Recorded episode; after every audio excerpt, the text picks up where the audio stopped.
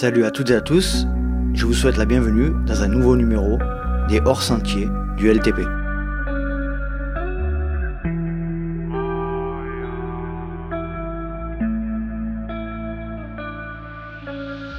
Et oui, je suis extrêmement heureux de vous retrouver. J'espère que toute la communauté des trailers et des trailers se porte bien.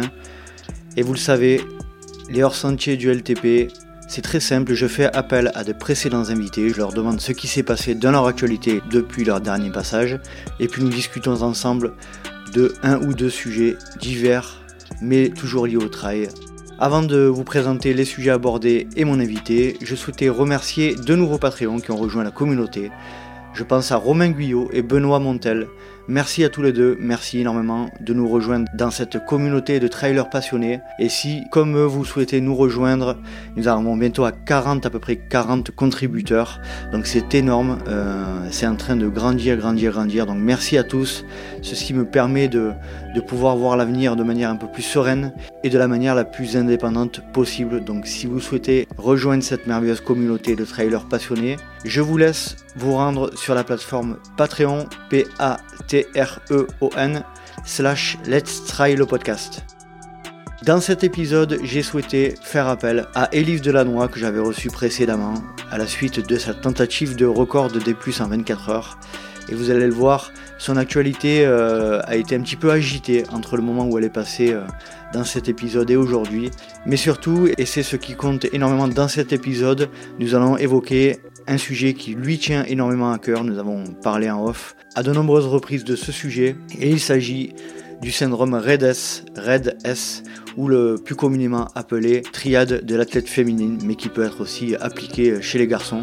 Et c'est un dérèglement hormonal euh, lié à, l'excès de sport. pour simplifier, vous allez l'entendre, euh, Elise nous expliquera beaucoup mieux ce dont il s'agit. Et puis dans un deuxième temps, nous allons parler un petit peu euh, de la place de la femme dans le milieu du trail running et dans le milieu de l'ultra. Allez, je vous laisse profiter de ma conversation avec Elise et puis j'espère que vous allez apprécier cet échange. Je suis avec Élise Delannoy. Ah, comme ça fait plaisir de te retrouver, Élise. Comment vas-tu? Ça va, salut Nico.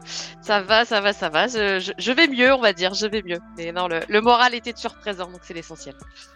Ouais, alors raconte-nous un petit peu ce qui s'est passé dernièrement là pour toi. Alors, ben, écoute, la dernière fois qu'on était ensemble, je venais de finir mon record 24 heures. Euh, donc ça, c'était en il y a peu moins d'un an. C'était fin septembre 2020. Euh, Depuis, bah, beaucoup de choses, du positif et du négatif. Du positif, c'est que j'ai déménagé euh, en Haute-Savoie, tout près d'Annecy. Donc autant dire que voilà, c'est le bonheur. Hein. Euh, les entraînements allaient bon train de janvier euh, jusqu'à fin mai. J'avais même fait une petite compète de préparation en Italie. Euh, C'était super de pouvoir remettre un dossard après toute cette période.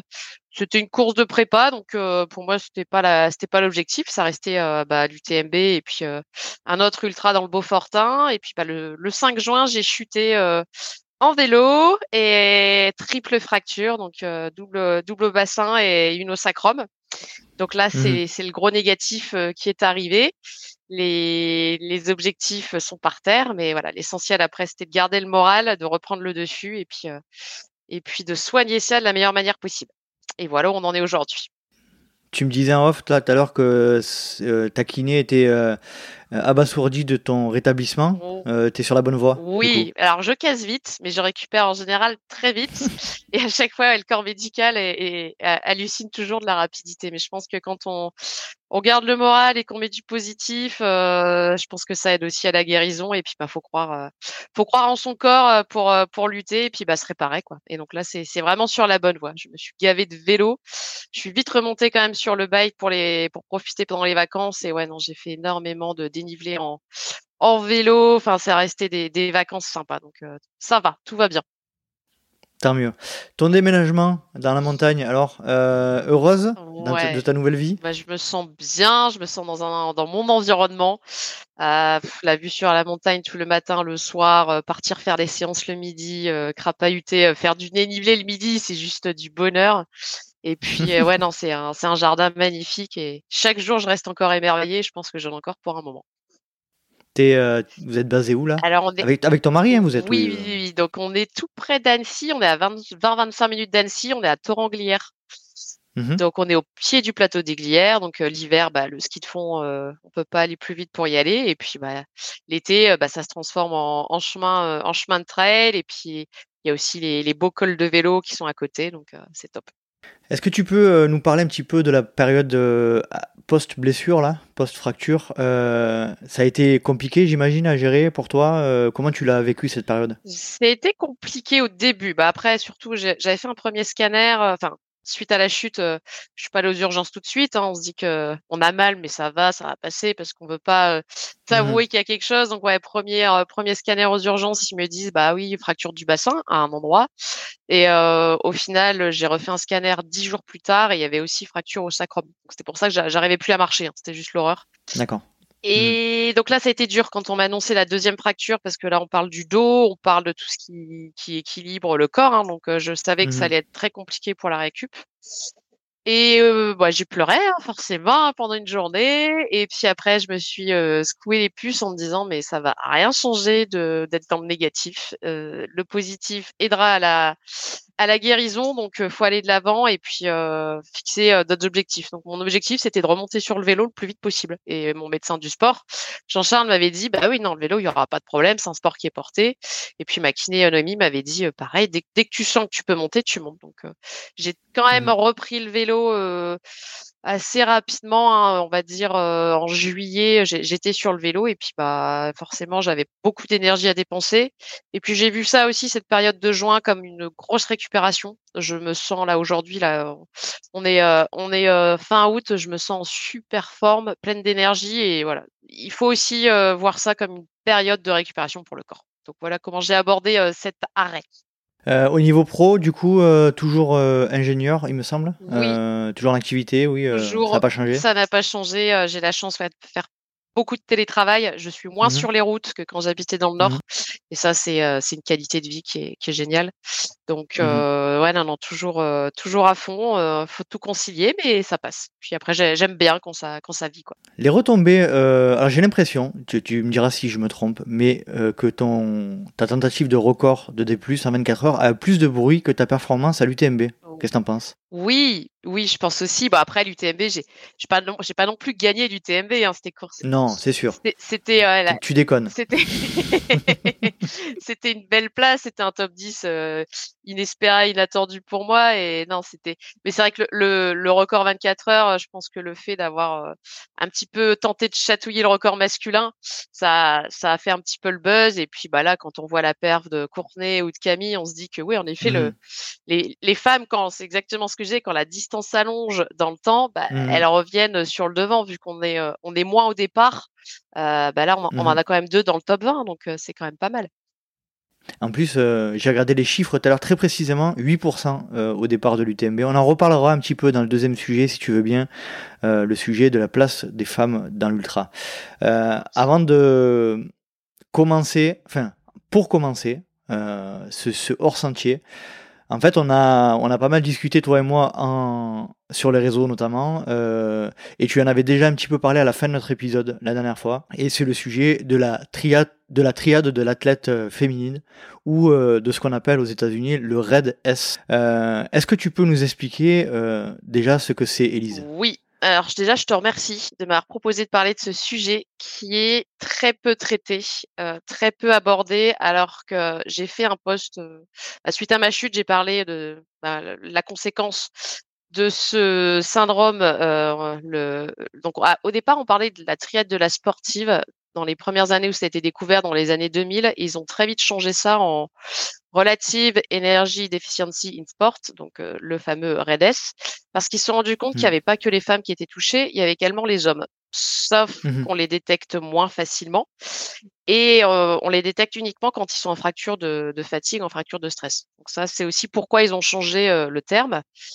Mmh et donc ouais, moi je suis je suis impactée par par ce par ce phénomène. On va dire, enfin Maintenant, je me dis que c'est une maladie. J'ai, il a fallu aussi mmh. accepter ça. parce qu'on est, c'est une maladie qui, qui est sourde, hein, on est fragilisé au niveau osseux, mais il y a plein d'autres choses qui peuvent être perturbées. Hein. Ça peut être au niveau endocrinien, ça peut être au niveau de l'immunité, au niveau cardiovasculaire. Enfin, le corps humain est, est a, des il y a quand même de gros troubles au niveau, au niveau du corps associés à ça et malheureusement, on en parle peu. Et suite à mon poste que j'ai fait là en juin suite à ma chute, j'ai quand même eu une, dizaine de filles qui m'ont écrit et un, homme aussi pour me dire, mais en effet, on ne sait pas quand on ne sait pas qu'on l'a. Euh, bah, c'est dur après quand on, nous, on nous, annonce, bah, tu as de l'ostéoporose. Alors pourquoi de l'ostéoporose? C'est une des conséquences de ce, de ce. à la base, c'est un dérèglement, on va dire, alimentaire faut vraiment repartir à la base. Ce qui se passe, mmh c'est soit bah, il y, a un, y a un trouble alimentaire. Donc souvent on parle d'anorexie dans des sports tels que le où le physique est important, la gymnastique, la danse, la natation synchronisée. Donc là, ils l'ont découvert.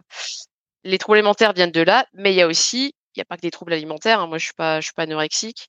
Euh, Je dirais mmh. même que je mange déjà énormément, mais c'est plus dans une déficience énergétique. Et là, faut prendre en compte aussi, on oublie, il y a, les dépenses pour le sport, mais il y a aussi les dépenses du métabolisme de base. Et on a plus ou moins un corps qui est énergivore pour fonctionner au quotidien. Et si on lui ajoute la charge de la dépense calorique pour pour les séances de sport, bah, souvent sur l'ultra, hein, c'est de l'endurance, donc on charge mmh beaucoup et, et on se rend pas compte qu'on dépense. Il y a d'autres phénomènes qui fait que bah voilà dans la vie on, on, se dépêche, on fait la séance, on mange, mais on mange pas forcément très bien, équilibré, pas d'apport de protéines, pas d'apport de calcium. Voilà, donc il y a plein de choses qui au quotidien font que on a des dérèglements euh, hormonaux qui suivent. Donc moi, j'avoue, j'ai j'ai ça depuis. Je, je, te, je, te, je, te, coupe, je me permets de te couper, mais il me semble qu'au niveau des dépenses caloriques euh, journaliers d'un homme, c'est aux alentours de 2000 calories et c'est un peu plus bas pour une femme, il me semble. C'est 1008. c'est 1008 au, au, niveau du métabolisme de base, ouais sans, sans, sans, le côté sportif. Sauf qu'on on est tous différents. Moi, je me suis rendu compte mmh. que je pense que, avec le temps, là, je me rends compte que pourtant, je mange déjà énormément, mais je sais, mon père est tout, tout maigre alors qu'il mange énormément. Donc, je pense que j'ai, j'ai un corps qui demande beaucoup, beaucoup, beaucoup de calories et que forcément, en faisant peu attention à la manière dont je m'alimentais par rapport au sport, j'ai créé ce, ce dérèglement. Euh, un déficit. Voilà. Donc moi, ça a été détecté il y a plusieurs années. Hein, donc au départ, au départ, voilà, on, s'en rend compte chez les filles, on s'en rend compte beaucoup plus facilement que chez les hommes parce que nous, tout de suite, mmh on a l'absence des règles. On a des, des, troubles comme ça qui, qui apparaissent. Donc, bon, on se dit, bon, au début, on passe à côté, on se dit, c'est pas grave, au contraire, on se pratique. Et puis, au fur et à mesure du temps, bah, moi, j'ai eu ma première fracture où on m'a dit, oh là là, ce, cette cassure s'est mise il y a des fragments différents, c'est pas normal. C'est là où j'ai commencé à être traitée au niveau hormonal pour pour aider parce que forcément j'avais de l'ostéoporose. Hein. J'ai fait une ostéodensitométrie, on s'est aperçu que j'avais de l'ostéoporose. Mmh Il faut accepter aussi de prendre des hormones, pas toujours évident parce qu'en général quand on fait du sport, on aime bien prendre des choses naturelles. Donc bon, petit... surtout dans le trail voilà, petite petite contrainte et puis au fur et à mesure des années, on vit avec, hein, on se dit que ça va et moi je faisais pas trop attention au niveau alimentaire forcément sur les apports qualitatifs, pas au niveau quantitatif, hein, c'est plus au niveau qualitatif de la qualité des choses apportées justement pour soigner la minéralisation des eaux et puis, euh, bah, je pense que on passe un peu à côté. C'est pas un sujet dont on aime parler, donc bah, les...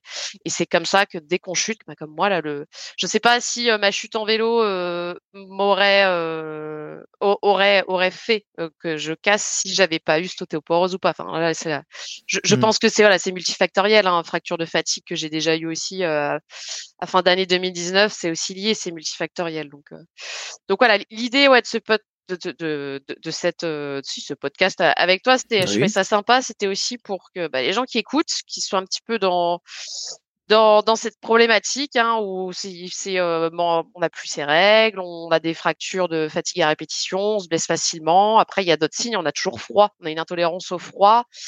Euh, on a des carences, on manque de fer, il y a plein de choses. C'est d'en parler pas forcément médecins parce qu'ils sont pas du tout euh, euh, au courant de ce sujet, voilà, au mmh fait. Plus, mmh. on va dire, un endocrinologue, pas hésiter, ou un médecin du sport. C'est un médecin du sport qui m'avait euh, vraiment cadré là-dessus en disant, mais c'est une maladie, il faut en prendre compte. mais il faut traiter Mmh tout de suite pour pas avoir de conséquences au long terme. Sinon, dans quelques années, le sport c'est terminé. Et donc là, c'est apprendre à bien s'alimenter. Le but, c'est je m'alimente bien et si besoin, je dois prendre un petit traitement à côté pour stopper ou alors diminuer cette déminéralisation de mes os. Donc ça, faut l'accepter. psychologiquement, des fois, c'est pas toujours évident, mais euh, faut apporter en qualité. Alors déjà, les, quantités, chacun se connaît. Quand on a faim, on mange, mais il faut vraiment faire attention aux apports en calcium, en vitamine D, en protéines. Il n'y a pas que les protéines animales, c'est aussi mettre plein d'oléagineux, mettre des graines, des lentilles, vraiment faire attention à tout ça. Donc j'avoue que j'ai j'ai beaucoup travaillé sur la qualité de mes de mes On parle aussi beaucoup des, des oméga 3 aussi notamment. Aussi de l'huile. L'oméga 3 est hyper important. Oui, les, mmh. les, huiles, varier les huiles, j'en mets partout.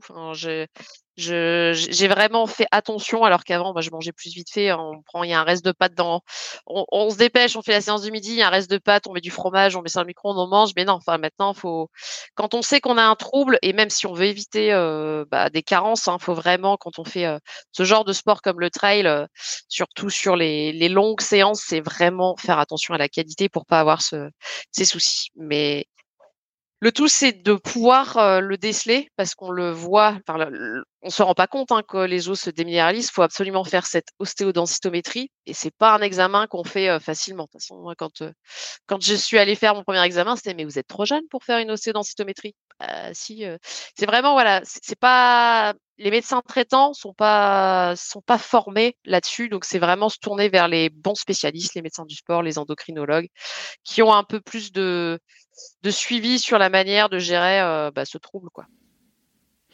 Il y a récemment un épisode euh, sur un podcast américain euh, Trail Runner Nation qui est passé avec Mimi, Mimi Kotka, Mimi qui a d'ailleurs fini troisième de, de l'UTMB cette année, qu'on félicite si elle nous écoute, on sait jamais, et qui elle aussi, il me semble, je ne sais pas si tu sais, je pense que oui, mais si, si, si. j'étais contente de voir. Il me semble qu'elle était, qu'elle a parlé de, de ça et qu'elle a, qu'elle a souffert de, de cette problématique-là. Tu, tu, tu, en sais plus sur euh, la problématique de Mimi euh, C'est un peu la même que la tienne? J'en sais pas plus, mais oui, forcément. Euh, je pense qu'on on ignore le nombre de femmes dans le monde du sport qui n'ont plus leurs règles. C'est juste un sujet. Bah, voilà, on va pas commencer à, parler de ça, mais mais si, si, voilà, on peut. si, mais voilà, et c'est, je veux dire, dans les magazines de trail, dans tout ce qu'on peut voir, on ne parle pas de cette problématique si ça vient pas de l'athlète. Voilà, Mimi, elle en a parlé mmh parce qu'elle a désiré en parler, mais c'est mmh c'est pas un journaliste qui va dire, bah tiens, aujourd'hui on fait un sujet là-dessus, qui veut témoigner parce que c'est pas non plus pas facile non plus de témoigner sur ça parce que Bien sûr. Et, et, donc, ouais, j'avais beaucoup aimé euh, que Mimi en, parle à l'époque. Et, et, voilà, ce serait euh, bien si on, on arrivait à, à, en faire un sujet, on va dire, commun pour que, au plus on traite le problème quand on est jeune, au moins on se déminéralise, au moins les troubles apparaissent. Et ça, c'est, je trouve, c'est tous les sports. Hein. Il n'y a pas que, il a pas que dans le trail. Hein. Mmh. C'est, c'est dans tous les sports et, et c'est des, des sujets qui sont ouais, assez délicats à aborder, mais bon, avec le temps, je pense qu'on va, on va réussir euh, à, à changer un évangéliser. voilà, pour que, pour que toutes celles et ceux, parce que malheureusement les hommes aussi sont, sont concernés. C'est plus un, c'est pas un déficit en oestrogène, parce que nous, en fait, c'est euh, déficit euh, au niveau de l'œstrogène qui fait que euh, bah, il n'y a pas, il y a un, en fait, à la base, c'est une hormone qui se trouve dans les cellules adipeuses qui s'appelle la leptine, qui si mmh bah, on est en manque d'énergie, elle va pas sécréter ce qu'il faut au niveau de l'hypophyse pour qu'il puisse avoir la fameuse ovulation chaque mois. Et c'est là où les dysfonctionnements partent complètement, ça part en sucette dans tous les sens parce que l'œstrogène régule énormément de choses dans le corps et mmh si on n'a pas le taux qu'il faut, c'est là où les problèmes commencent, dont la déminéralisation osseuse et c'est là où on commence à avoir des, des fractures plus facilement et puis malheureusement chez les hommes, on le voit uniquement quand ils en sont à la fracture de stress ou alors, ou alors avec des fractures à répétition quand ils chutent parce que eux c'est la testostérone et il n'y a aucun moyen de mesurer cela en amont. C'est quand il y a le problème qu'on s'en rend compte. On appelle ça la triade parce qu'en fait, c'est ce qu'on disait depuis tout à l'heure, hein, c'est dérèglement des habitudes alimentaires 1, aménorrhée 2 et ostéoporose. Fragilité, Donc qui est la fragilité osseuse, c'est pour ça qu'on nomme ça la triade. D'ailleurs, donc comme tu le disais, c'est une erreur de l'appeler athlète féminine parce que c'est applicable aussi aux, hommes. Est-ce que tu peux parler avec nous pour qu'on puisse un peu comprendre la manière dont tu as compris et dans quelles circonstances tu as découvert que tu avais cette problématique-là. C'était il y a longtemps C'était récemment? Oui, alors moi c'était il y a longtemps, c'était en 2015 sur une chute de VTT où là j'avais cassé mon poignet et pareil multifracture j'avais cassé à trois endroits il y avait des petits os un peu partout et c'est là où un médecin m'a dit c'est pas normal d'avoir une radio comme ça pour une femme de votre âge donc allez consulter un endocrinologue et c'est là où on a fait ma première ostéodensitométrie on a vu que j'étais en ostéopénie à l'époque. C'est en quelle année? C'était en 2015 sauf que ah ouais c'est relativement récent quand même. Ouais c'était pas un sujet que je connaissais Mmh et j'avais mis ça un peu de côté en me disant bon bah c'est tout. Ok, je prends le traitement hormonal et puis et puis voilà. Et puis j'ai j'ai vécu sans souci pendant pendant plusieurs années jusqu'au moment où j'ai refait une fracture de fatigue la fin 2019 après l'UCMB. et là j'ai vu un médecin du sport qui lui m'a m'a un peu secoué en me disant Mmh là on est vraiment dans le, dans, dans, dans le syndrome REDS, il faut se prendre en charge, il faut améliorer l'alimentation, il faut. Donc déjà là, j'avais pris conscience d'eux, et puis le traitement hormonal, c'est vrai que bah, des fois, je le zappais un peu. voilà, faut. Donc là, il m'a dit non, non, non, c'est il faut vraiment se prendre en charge pour ne pas avoir des conséquences au long terme. Et comment, on ne sait pas comment tout ça va évoluer en vieillissant. Le but, c'est de pouvoir profiter bah, de, votre sport pendant plusieurs années. Donc là, j'ai eu un petit coup sur la tête et là, j'ai accepté la chose. Donc j'ai accepté qu'il fallait que je change des choses, qu'il fallait que je sois vraiment carré au niveau de, de, ce traitement, de mon alimentation. Donc j'avais déjà fait beaucoup d'efforts jusqu'à ce qui nous amène en, en 2020, donc aucun souci, hein, tout allait bien. Et puis bah là, en, en 2021, ma chute qui m'a remis dedans, où j'avais un petit peu, je savais que j'avais ça, mais je mettais ça un peu de côté. Et là, j'ai replongé vraiment dans l'étude de, de, ce syndrome, de cette triade. Hein, de la sportive et du sportif. Et puis, j'ai encore amélioré beaucoup de choses dans mon alimentation pour vraiment pallier au problème et essayer de reminéraliser mes os. Je me suis un petit peu renseignée et j'ai une amie pharmacienne qui m'a dit que oui, si on avait des bonnes habitudes, si on prenait le calcium qu'il fallait, on pouvait reminéraliser les os sur le long terme. Donc ça, c'était la bonne nouvelle. Et puis j'ai revu mon traitement hormonal, j'ai revu une endocrinologue ici sur Annecy qui m'a changé mon, traitement. Donc euh, voilà. Après, c'est donc il y a des solutions quand même. Il y a des solutions. Le tout, c'est je pense que plus on s'y prend tôt, j'avais lu un article, si on, est sans règles pendant plusieurs années, là, là c'est l'horreur, c'est irrémédiable, on déminéralise forcément ses os. Si on, dès, les premiers troubles, on se fait prendre en charge, on évite les problèmes au long terme. C'est, euh, en fait, je veux dire, c'est, il faut pas se dire, ah bah oui, j'ai peut-être des soucis, mais hop, je mets ça sous le tapis, puis bah si ça casse un jour, on verra à ce moment-là. Non, c'est, moi, je regrette des fois de ne pas avoir été assez sérieuse à partir de 2015. J'ai, j'ai pris conscience vraiment du problème en, en, 2019, mais quatre ans étaient passés. Et ce médecin du ouais, sport. mais t'en entendais, pas parler non plus euh, nulle part, donc tu, tu, tu, tu as peut-être pas pris en considération ce que ça pouvait être. Exactement, et c'est pour ça que je dis que j'aimerais bien que le sujet soit plus commun mmh. pour qu'on se dise ah bah ouais, je suis peut-être dans ce cas-là, faut que je consulte. Que moi je me disais bah ouais, bah c'est pas grave, euh, c'est tout, c'est comme ça. Et j'aurais eu ouais du support, eu, euh, j'aurais rencontré déjà ce médecin du sport avant, ça m'aurait beaucoup aidé parce que lui, il m'a vraiment, Mmh. il m'a vraiment secoué pour pour me faire rendre compte de, de, la gravité de la chose, parce que c'est quand même, assez, mmh on, touche, c'est quand même dangereux, on touche à des à des constantes sur le corps humain qui au long terme sont irrémédiables. Quoi. On voit euh, quelques articles, donc on pense à Distance Plus qui a sorti un article sur ce sujet en juin. On, voit le Pape Info aussi qui en a parlé. Euh, on en parle effectivement euh, quand même de plus en plus et si je peux, par le biais de ce podcast, faire en sorte qu'on en parle encore plus, eh bien j'en suis, j'en suis, j'en serais ravi.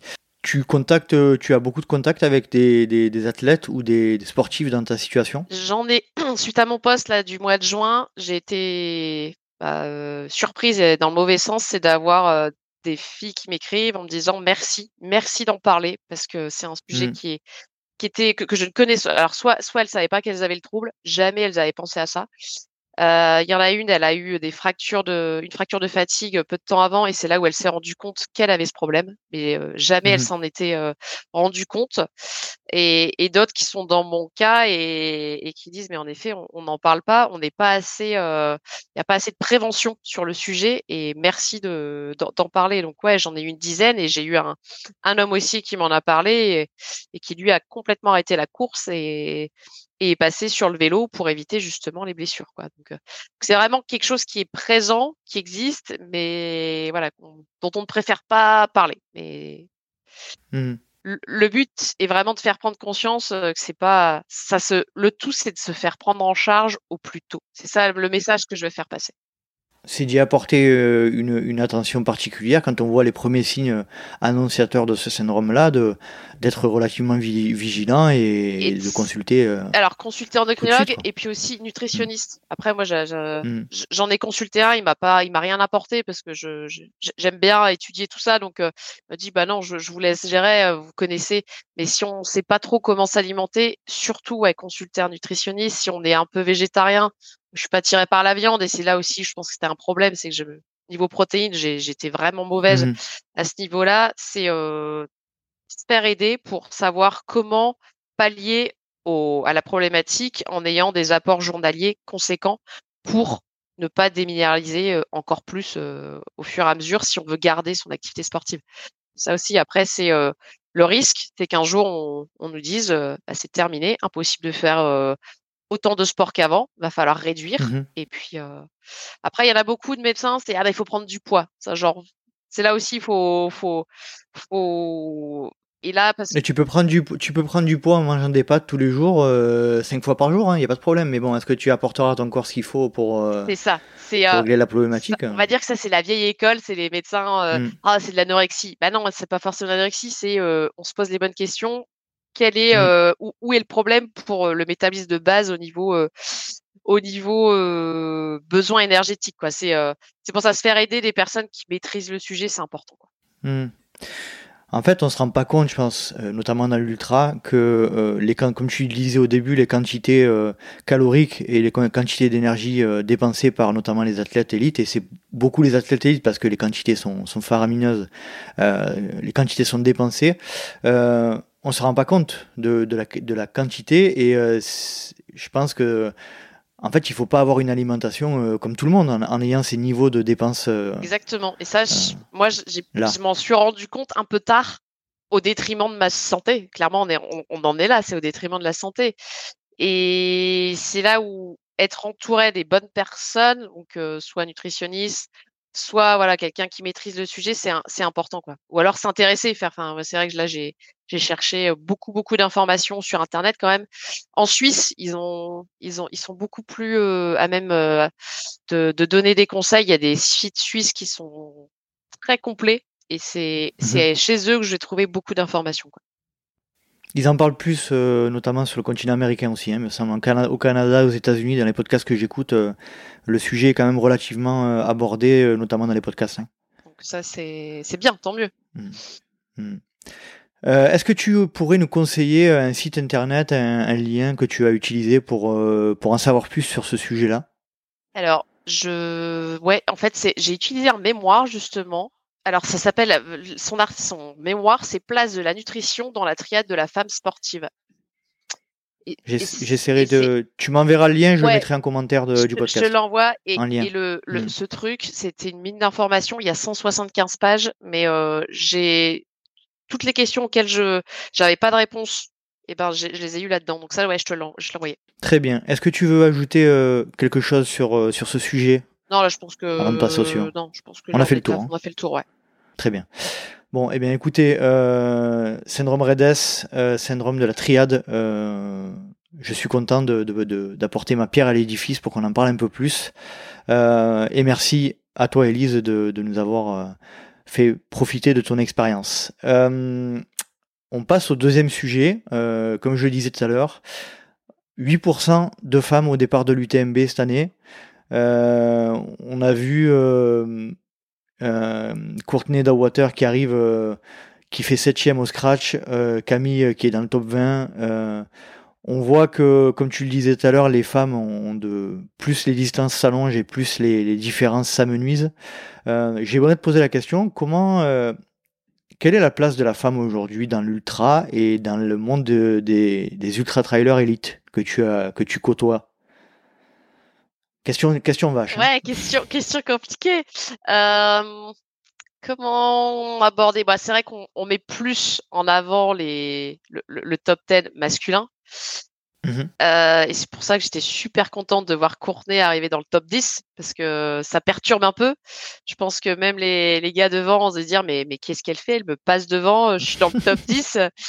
Et, et ça, c'était très bien parce que ça a permis euh, de mettre un petit peu en avant euh, sa performance, d'atteindre le top 10 sur cette UTMB. Mais ouais, en général, on parle plus du côté masculin que du côté féminin, malheureusement. Il y a des. Alors, encore que dans le trail, je trouve qu'on est, on n'est pas trop mauvais. Le pire, c'est dans le cyclisme où là, on, les primes de course sont complètement différentes entre les hommes, les femmes. Enfin, on médiatise uniquement les hommes, donc c'est encore pire. Il y a pire, hein, on peut mmh dire qu'il y a pire. Mais je pense qu'on peut encore améliorer les choses. Euh, il y a toujours, on peut toujours faire plus. Mais il faudrait qu'il encore plus de, femmes qui puissent euh, prendre, euh, prendre part à, ces départs qui sont pas forcément évidents, surtout sur les ultras. Quand on a une vie, une vie de famille intense à côté, le boulot, voilà. Ça après, mmh. on le voit. Mmh. Vas-y, vas-y. Ouais, non, par exemple sur la, les manches de la Golden, on a plus une équivalence d'hommes et de femmes au départ, même si c'est encore encore pas moitié-moitié, mais voilà, c'est des distances plus courtes, donc c'est plus accessible aussi au niveau des entraînements, donc ça c'est bien. Qu'est-ce que tu penses, toi, d'une idée qui me traverse l'esprit de, favoriser, alors euh, certains vont crier, euh, plus les femmes au tirage au sort que les hommes? Ah ah Ouais, alors après, ça... Après, tu tombes dans des travers. C'est ça, c'est après, c'est hmm. euh, les critiques inverses. Mais ça permettrait mmh. peut-être justement d'en avoir plus sur le départ, étant donné que bah, à la base, il y en a forcément moins qui demandent. Donc, quand il y a du tirage au sort, ça pourrait aider. Mais après, ouais, on...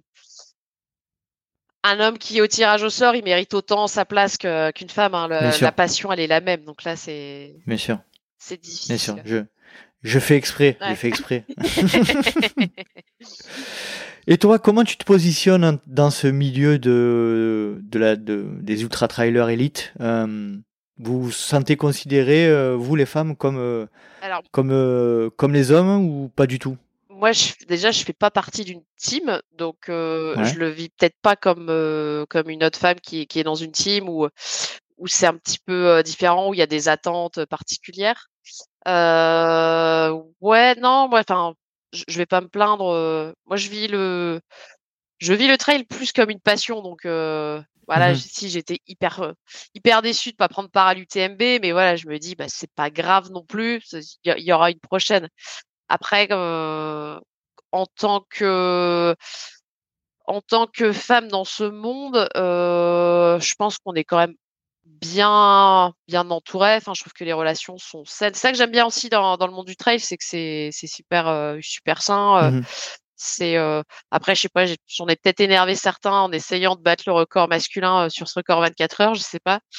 Mais mais en tout cas, j'ai eu beaucoup de retours positifs de la part de la communauté masculine et c'était hyper appréciable. Mmh. Donc, donc non, je trouve ça, je trouve qu'ils sont plus en admiration pour la plupart de mmh ce qu'une femme arrive à faire justement par rapport à ce qu'on aurait pu dire il y a plusieurs années, comme quoi bah, il y, a, y, a, une différence de niveau et que là justement ils sont en respect, euh, en respect devant nous. Quoi.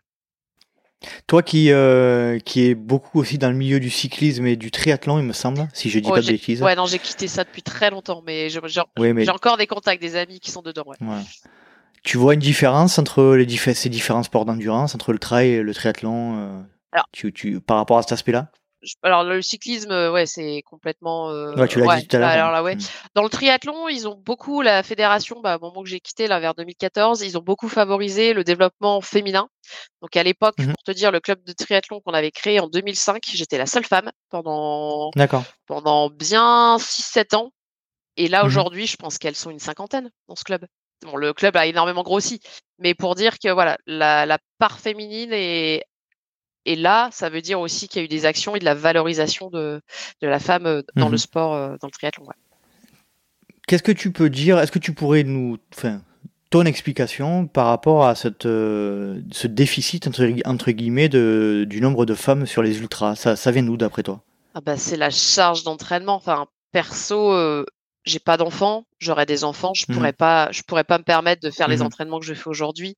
Il y a quand même mmh des heures à passer euh, pour préparer un UTMB, c'est des heures et des heures d'entraînement. On peut pas faire euh, juste un entraînement de, en se disant allez je fais, je casse deux heures ici, deux heures par là, et puis ça va le faire. Bah non, si on veut performer, on doit passer par des longues séances, par du qualitatif et du quantitatif. Donc pour pour être au départ d'un ultra trail, euh, il faut du temps et malheureusement aujourd'hui c'est quand même les femmes qui doivent gérer pas mal de choses à la maison, qui ont un boulot en général à plein temps. Et donc, c'est pas évident. C'est pour ça que la plupart, bah, j'ai pas mal d'amis hein, qui partent, qui sont sur du 40 bornes et elles disent, non, de toute façon, je pourrais jamais faire plus. Avec leur rythme de vie, je ne peux pas. Elles ont déjà du mal à caser des entraînements où, elles ont le droit, on va dire, à, leur compétition et après c'est en off pendant six mois et elles reprennent un entraînement pour faire un, objectif pendant l'été. Mais c'est une organisation avec leur mari, c'est il y a les enfants à gérer, donc je pense que c'est plus en termes de manque de temps. Si il y avait plus de temps pour chacune, euh, peut-être qu'on en verrait beaucoup plus en, sur, sur des, lignes de départ, parce que je pense pas que ce soit l'envie qui manque à, beaucoup. Quoi.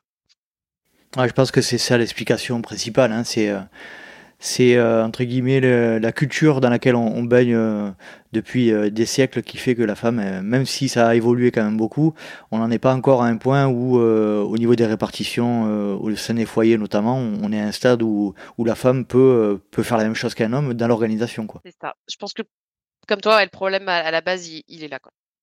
Mmh Très bien, Elise.